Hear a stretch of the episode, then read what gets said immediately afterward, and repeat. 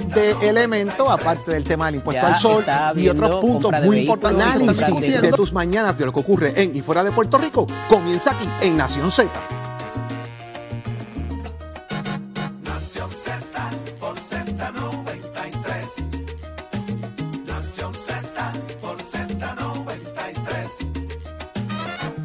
de elementos, aparte del tema del impuesto al sol.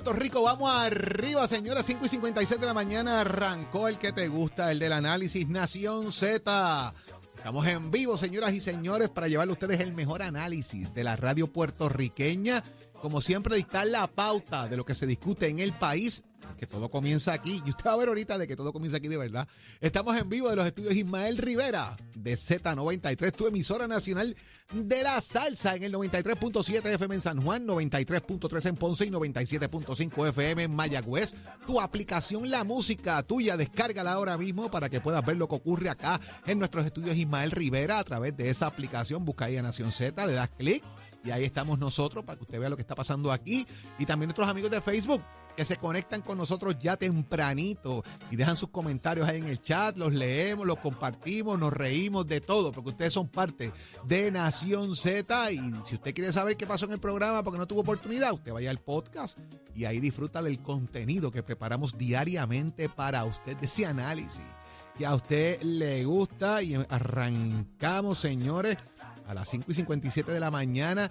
Yo soy Jorge Suárez en compañía del licenciado Eddie López y ya mismo pues llega una nueva integrante aquí a Nación Z, estamos en espera de ella, que se una a nosotros. Eddie, buenos días. Buenos días, Jorge. Buenos días a todo el país que nos sintoniza, los compañeros aquí en la cabina del estudio Ismael Rivera de la emisora nacional de la salsa Z93. Otra mañana de Nación Z que comienza martes 9 de mayo del año 2023. Presto y dispuesto a llevarles a ustedes las informaciones, las noticias, pero el análisis que tanto han hecho su favorito aquí cada mañana. Mucho, mucho pasando hoy. Hágase parte de nuestra conversación al 6220937, 6220937, también a través del Facebook Live, denle like y share para que le lleguen las notificaciones y a través de la, la música también, para que siga todas las incidencias aquí desde Nación Z. ¿Qué hay para? Oye, arrancamos, Eddie. Ya mismo va a estar con nosotros el ex candidato a la gobernación de Puerto Rico y actual vicepresidente del Partido Popular Democrático, Charlie Delgado Altieri, que ha hecho unas expresiones concernientes a todo lo que tiene que ver con el proceso Los el que ha partido. llevado el Partido Popular Democrático y ¿qué hay de hacer? ¿Se quedará en el Senado nos haya dicho o estará mirando para otro lado? Le preguntamos a Charlie Delgado Altieri, ¿quién viene para análisis, Eddie? Como todos los martes, tenemos nuestro panel de féminas de la licenciada Rosa Seguí y la senadora Nitza Morán, senadora por el eh, Partido Nuevo Progresista en San Juan. Y vamos a hablar con ellas acerca de la auditoría que hizo el Contralor Electoral a todas las campañas, eh, según detalla en el día de ayer diferentes medios de prensa, y ver qué nos tienen que decir también sobre los procesos de Elizabeth Torres y de Mariana Nogales que se están llevando a cabo en los tribunales de. Puerto Rico. Está ahí, ¿verdad? van Eso a está ahí dando vueltas días. Ciertamente, ciertamente. Y también uno- va a estar con nosotros Carlos Mellado, de- Eddie, que, que hay una pérdida de fondos de ahí, unas situaciones Está particulares. metiendo cañas a las aseguradoras. A todo switch, a, a dos manos le está dando. Óyeme, y también anunciarles a ustedes que tenemos una nueva integrante en Nación Z que acaba de incorporarse con nosotros, con los tenis puestos, llegó con ellos en la mano, pero se los puso en el parking. Sabi Rivera Soto. ¡Cállate! ¿Pero Buenos qué haces? Buenos días, buenos días. Mío, no hay vida, no hay privacidad. Bienvenida, Ah, ¿es, bienvenida. es cierto lo que dije? ¡Claro! Ah, pues está. Nicole. Me apunté otra. Nicole me llama, Saudi, ¿dónde estás? Yo estoy aquí poniéndome los tenis. Mano, y te lo digo. No, no me lo dijo. ¿En serio? No me lo dijo. ¿Estabas en el pique? no ¿Estabas me en lo el pique? No me lo dije, que los micrófonos estaban Es verdad, es verdad, me Está los puse en la guagua. Está bien, está bien. Perdón. Guío descalza. Sorry, buenos días. buenos días, Ole, gente- buenos días, Por eso la gente se tira de slide en el parque. y en la Calla, brea. mira el otro. Ah, no, hoy es tan sabroso se y hoy fue- yo estoy, Buenos días, fue viral. Rivera. Buenos días, Sadie Rivera. Se fue, se fue viral. hoy yo el- estoy para. Se fue viral el videito que te hicimos el viernes a la salida. Lo sé, gracias a ti por el videito y la explicación. Achero, buenos días. Buenos días, Nicole. Pacheco, buenos días. Buenos días, Puerto Rico. Hoy no estoy para ti, Jorge. Hoy no estoy para ti, Eddie. Estoy para la gente. Normal. ¿Ok? Para la gente. Y contenta porque tenemos un montón de invitados en la mañana de hoy. Un Charlie Delgado, que hay mucho que preguntarle, como ya dijeron. Está mellado. Mira, ahí están las líneas telefónicas. 6220937, donde usted se comunica y se hace parte de esta conversación. Así que muchas cosas pasando, pero ¿qué está pasando en Puerto Rico y el mundo? Solamente lo sabe Pacheco. Así que muy buenos días, Pacheco. Buenos días, Saudi. Buenos días, Jorge. Buenos días, Eddie. Buenos días, Puerto Rico. Soy Emanuel Pacheco Rivera informando para Nación Z en los titulares, reiterando que el fracaso no es alternativa. La jueza del Distrito Federal a cargo del proceso de quiebra de Puerto Rico, Laura Taylor Swain, ordenó ayer un proceso de mediación obligatorio entre los diversos grupos que participan de las negociaciones en torno a la Autoridad de Energía Eléctrica. Tras cuestionar directamente a cada una de las partes que participan del proceso de título 3 de la Autoridad de Energía Eléctrica si están comprometidos o no con encontrar una solución consensuada para la corporación pública, Swin indicó a los abogados de la Junta de Supervisión Fiscal y a aquellos bonistas, aseguradores municipales, acreedores no asegurados y trabajadores y jubilados de la AE que las partes estarán obligadas a negociar siguiendo ciertos parámetros.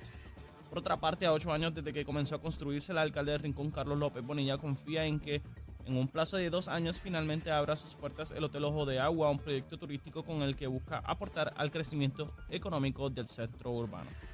Hasta aquí los titulares, les informó Emanuel Pacheco Rivera. Yo les espero en mi próxima intervención aquí en Nación Z, que usted sintoniza a través de la emisora nacional de la salsa Z93.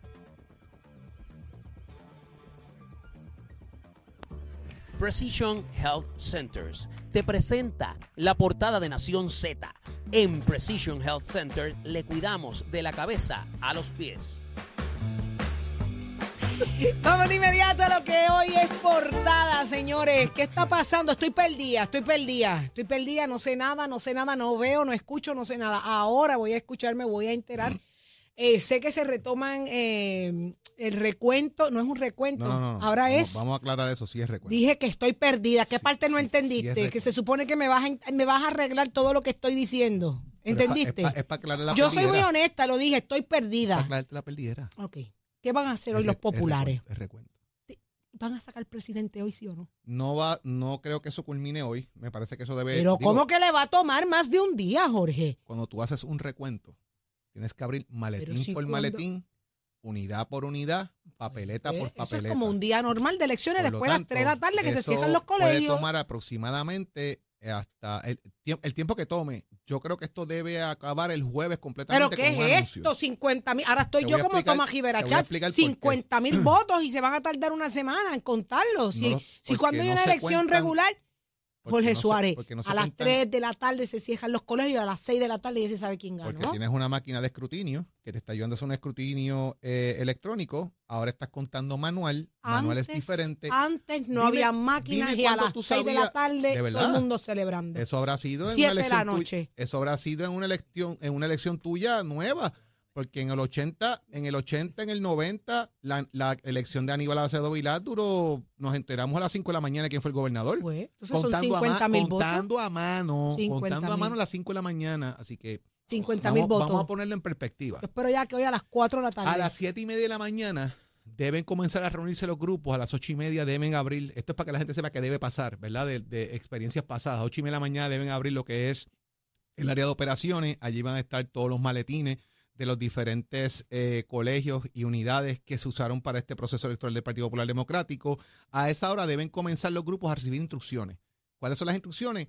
¿Cuántas mesas se van a abrir? Deben ser 15 a 20 mesas. ¿Cómo se van a organizar los grupos? Allí van a empezar las protestas, allí van a empezar las no adjudicaciones. ¿De qué? ¿Cómo Es está el que- ambiente? Que yo no quiero que Eddie López sea el coordinador de juntas y yo no quiero que Saudi esté eh, como coordinador alterna. Eso y ese- esa dinámica empieza a darse porque es parte del proceso de protegerse unos a otros, porque para allí van los zorros viejos, para allí va la gente que sabe. Los que han estado en estos procesos antes y saben pelear lo- los votos cuando se está cantando la papeleta. Y eso es importante, ¿verdad? Cuando se está cantando ese voto, es importante ese proceso.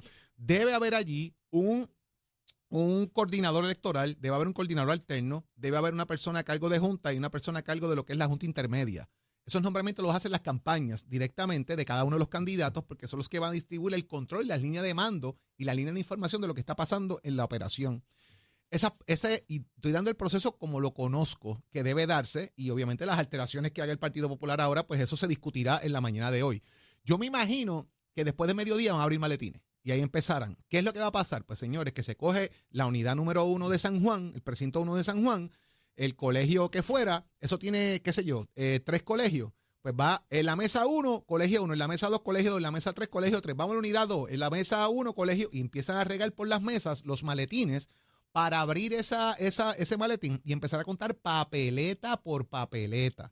Y entonces se empiezan a adjudicar según la papeleta. Eso puede tener, y voy aquí, usted tiene un acta.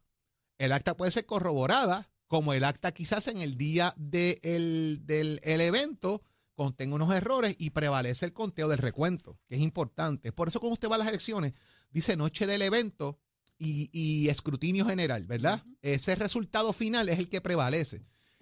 La ley dice, y el reglamento y toda esta cosa, que cuando esté dentro del punto 5%, tiene que ir directamente a un recuento y que los candidatos lo pidan.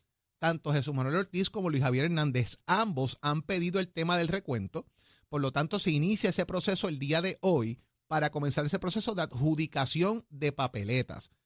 Están los votos añadidos a mano, que es la gran discordia, porque hay 856 votos añadidos a mano, distribuidos en todo Puerto Rico en diferentes municipios. Hay municipios que no tienen ninguno adjudicado, obviamente eso lo van a verificar. ¿Qué va a pasar ahí, Saudi Rivera? Si tú no votaste las pasadas tres elecciones y fuiste a votar en esta, cuando abran ese maletín y vean tu número electoral y vean Eddie López Serrano, no votó en las pasadas tres elecciones, Eddie no- este voto de Eddie no cuenta. Por lo ¿Es tanto, lo eso? sacan. Sí, porque tienes que ser un elector activo. Así que esas papeletas, esas 800 y pico, pueden ser más o pueden ser menos.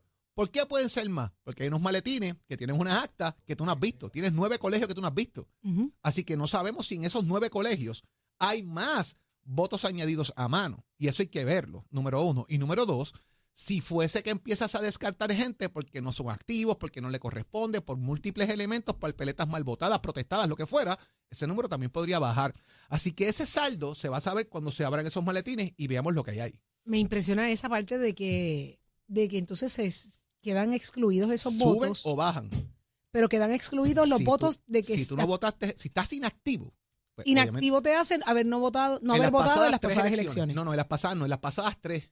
Ah, En las en la si votaste en la pasada, En las pasadas sí. elecciones, tú- y si no votaste en la pasada elección, como quiera sigue siendo un elector En activo. un pasado no muy lejano era una sola elección. Se fuera al Ahora son tribunal, tres. hubo que retar eso y eso causó el que eh, la Comisión Estatal de Elecciones tuviera que llevar a cabo un proceso bastante largo de todas las personas que habían excluido por fallar un solo ciclo electoral y ahora son tres, como muy bien trae Jorge. Aquí los reglamentos y la ley electoral parecen desafiar la lógica y el sentido común. Y eso me parece que es una de las cosas que causa toda esta situación, así también como la falta de adiestramiento y el fallo de los funcionarios de colegios, particularmente los comisionados electorales de cerca de nueve eh, de las eh, de, los, de los colegios, ¿verdad? Eh, y hemos visto que por eso no hay acceso a esas eh, esas actas donde se supone que se entregaran y pudieran reportarse e informarse esos colegios. Ya eso levanta cierta sospecha y por eso hay mucha gente molesta con el asunto, además de otras situaciones que han trascendido a través de los días, que si se va al reglamento de nuevo del Partido Popular y se va a la ley electoral, pues eh, pudieran disiparse esas, esas dudas, pero la falta del conocimiento quizás o de una explicación clara y precisa de cómo funcionan eh, los reglamentos y la ley electoral, me parece que haya- nos, ha, nos ha traído hasta aquí. ¿Y a qué me refiero? A que uno pensaría de que lo primero que debería ocurrir es que esas papeletas añadidas a manos se adjudiquen. ¿Por qué? Porque te pudiera alterar, alterar de una para arriba o para abajo el asunto del punto 5 de diferencia para que no tengas que ir al recuento. El escrutinio siempre se tiene que hacer, como muy bien trae Jorge, cuando uno va a los resultados de la Comisión Estatal de Elecciones, tiene los resultados de la noche del evento, que hay, ha, ha habido ocasiones que varían sustancialmente de lo que termina siendo el resultado oficial en el escrutinio general que también tiene que hacerse. ¿Por qué tiene que hacerse ese escrutinio general? Y una pregunta sostenida ayer de, de varias amistades y varias personas conocidas. El escrutinio se va a esa acta. Esa acta recogen y ahora mucha gente la va a conocer porque hay unos por ahí dando vueltas que se está cuestionando ciertas cosas, donde se recoge cuántas papeletas empezaste, cuántas se dañaron, cuántas están, eh, hay, hay algún tipo de controversia para adjudicar. Y eso da un tal y da un resultado que tiene que hacer una, un match, ¿verdad? En buen puertorriqueño, con la cantidad de papeletas que empezaste. Ah, sobre la marcha pueden haber acontecido cosas, como Jorge muy bien explicó ayer, que necesitaron más papeletas y se incluyeron. Eso va a aparecer quizás en otro documento. Acta de Pero incidencia. sostenido eso, ¿verdad? Eh, y superado ese asunto, ese, esa, ese papel que contiene esos resultados de esa noche, si hay alguna controversia, el sentido común te diría que resuelve la controversia porque a lo mejor no tienes que hacer todo lo demás. Pues parece que el reglamento interno y la propia ley electoral no sostiene esto y obliga el recuento, que es papeleta a papeleta, antes que inclusive el escrutinio. Si el error está en esa hoja donde se recogen las papeletas, pues mira, yo creo que ya superado está. No obstante, se me parece que se pone la carreta antes de los bueyes, ¿verdad? En términos de que para qué verificar papeleta a papeleta si no necesariamente es necesario. Ahora bien, esas 800 y pico de papeletas que fueron añadidas a mano levantan también cierto tipo de, de duda de por qué tantas. Y ahí pudieran haber explicaciones como, como arena en el mar, ¿verdad? Eh, de por qué hay tanta gente añadida a mano. Y ahí está el ejemplo del gobernador Acevedo Vilá, que no aparecía en la lista. No se sabe si Lo- terminó lo votando corrigi- lo añadido a mano. Lo corrigió ayer y le dijo que sí apareció, en la lista y que no tuvo problema en votar. Era que no lo encontraban. Lo corrigió ayer, es que lo, no lo, lo estaban buscando erróneamente en el documento. Bueno, Pero sí pues, apareció. eh, como eso hubo, hubo muchos, mucha, mucha, muchas otras personas que también incurrieron en lo mismo. Eh, Jorge yo hablábamos fuera de cámara eh, y, de, y de micrófono, debo decir, eh, el asunto eh, también de que dependiendo de dónde pudieran venir esas papeletas añadidas a mano, pudiera haber, y eso para propósito, obviamente, de análisis eh, y no necesariamente que, que sea así, cómo pudieron haber sido votadas esas papeletas. Pero, de nuevo, la lógica te diría que tú adjudicas lo que tienes que adjudicar, ves si hay la diferencia que obliga al recuento. Eh, el escrutinio general siempre se tiene que hacer por la corrección de los números y eh, evidentemente no es así y por eso es que se informa que va a ir el recuento. De nuevo, si le preguntan para que esté informado, el escrutinio se va a las actas, que es el, el, el resumen que hace ese funcionario y esos, esos comisionados de lo que pasó allí. En el caso del recuento, se va papeleta a papeleta y se hace de, de cierta manera, ¿verdad? Eh, con, una, con una representación de cada uno de los, eh, de los candidatos. Recuerden que esto es una papeleta relativamente sencilla en, en- en quizás eh, eh, de conformidad a lo que se hace en la papeleta legislativa, por ejemplo, o la papeleta municipal, que es un poco más complicada eh, para escrutarla por la, la cosa de los, de los candidatos por acumulación y demás. Ahí eh, hay tres candidatos. Si él representa a los tres candidatos, 57 mil papeletas, que es lo que se estima que pudiera llegar, debería eso poderse hacer en un día. Ahora, aquí hay una complejidad adicional en los procesos que acabo de explicar, el de las actas y el de eh, la adjudicación de las papeletas, que tendrá que llevarse a cabo, vendrán controversias y parecería, o ya uno de los candidatos anunciados, que no va a ser hasta la semana que viene que va a haber un resultado eh, final de quién prevalecerá en la presidencia del Partido Popular. Esto se sabe, esto va a durar lo que tenga que durar. Yo pronostico que el jueves aquí debe haber un resultado. Puntos importantes que me parece que hay que dejar estipulados, ¿verdad? Aquí entró el 92% de los resultados de esa noche, que están ahí, están, están listos. Una cosa es que el sentido común es el, común- el, el menos común de los sentidos, pero, y, y parto de la premisa de lo que Di plantea. Una cosa es lo que tú quieres, otra cosa es lo que se tiene que hacer por ley, por reglamento y por orden. Las papeletas que están ahí, tienes que abrir los maletines para sacar las papeletas que están botadas en blanco. Esas no son las primeras que cogen hoy. No. No.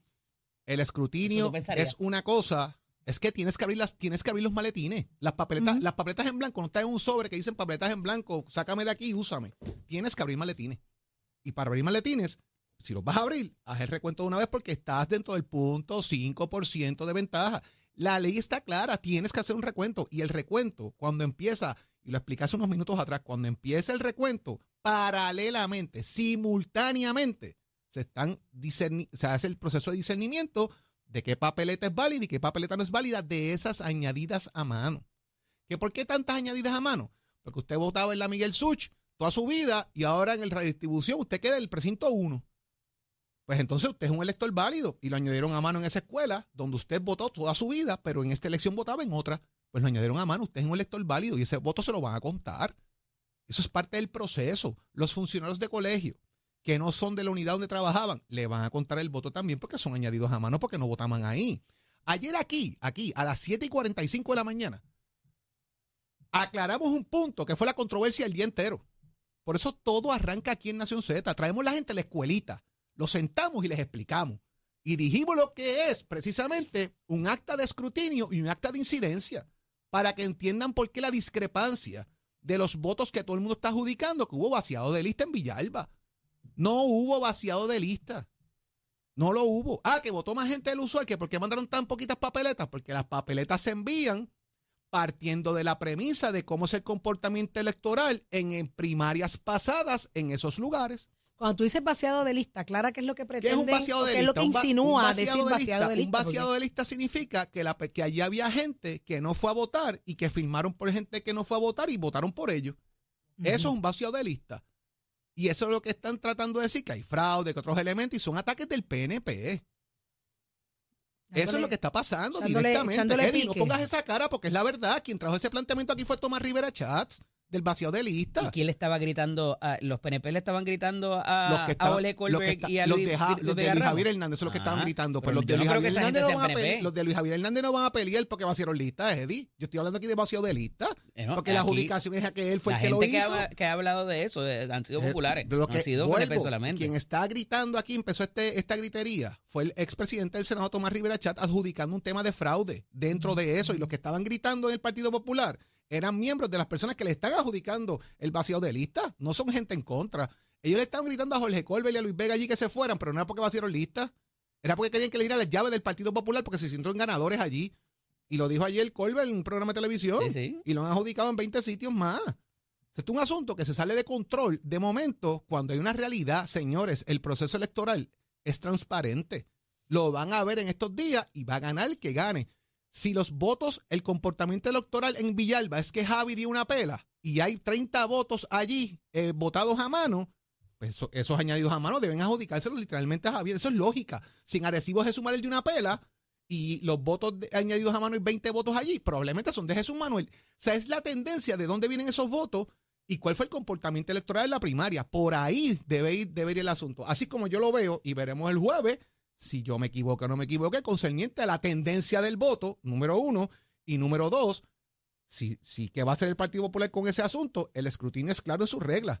Si abres un proceso de recuento versus escrutinio, el problema es que aquí hay gente que puso las actas dentro de un, de un, de un maletín. Y estos funcionarios se les entrena, estos funcionarios se les adiestra, esta gente le dice lo que tienen que hacer. Óigame, son personas mayores, muchos de ellos, son personas que están ahí haciendo eso porque les gusta el tema. No, y se Las lo toman reglas- muy las en reglas serio. también cambian. Se lo toman muy en serio. Son voluntarios. Y son- yo pues, pues no le puedo adjudicar toda la culpa a los funcionarios. Jorge, porque, hay señores, gente son que- seres humanos. También Jorge, van a hay fallar. gente que se toma esto como tiene que ser, bien en serio, y lo que prefieren es, mira, de echarlo todo ahí dentro, que la instrucción es que todo va aquí y adentro. de Y eso- y 236, se cometen errores, Y de pero- 236, que fueran 9. 92% del resultado llegó. O sea, es una realidad. Ah, tú quieres el 100, ¿verdad? Pero llegó el 92%. Está bien, pero son errores pasa. comunes que Son se dan dentro humanos. del marco Y no de, de- deberían del, repetirse para la proceso. elección. Eso es lo que hay que tener cuidado. Ah, ahí llegamos al tema. De esto se Que- que aprende. eso debe ser un proceso donde tú tengas funcionarios que estén mucho más eh, adiestrados y capacitados para que eso no pase en un Dime, el proceso, proceso- De hecho, hay un tema que es bien importante de por qué en las elecciones a veces los resultados tardan. Y es que como estos funcionarios los controlan usualmente los alcaldes, en este caso es un proceso interno del Partido Popular, y lo que hicieron fue redistribuir los funcionarios para que ningún funcionario fuera del pueblo que le corresponde, ¿verdad?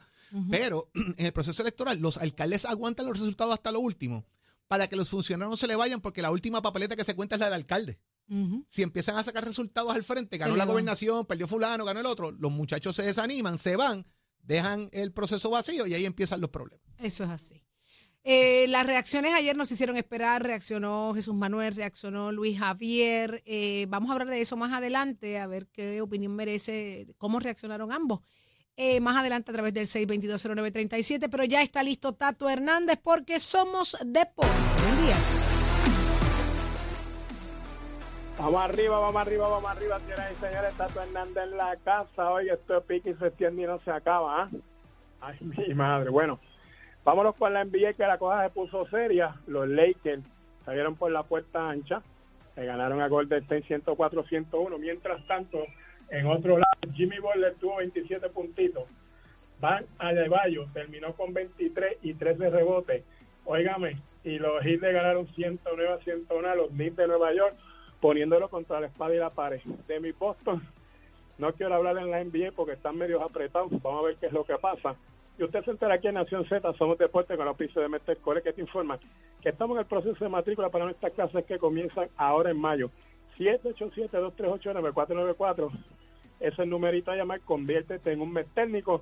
Óyeme, y paso por Mestre College. Oiga, chero, give it up, my friend.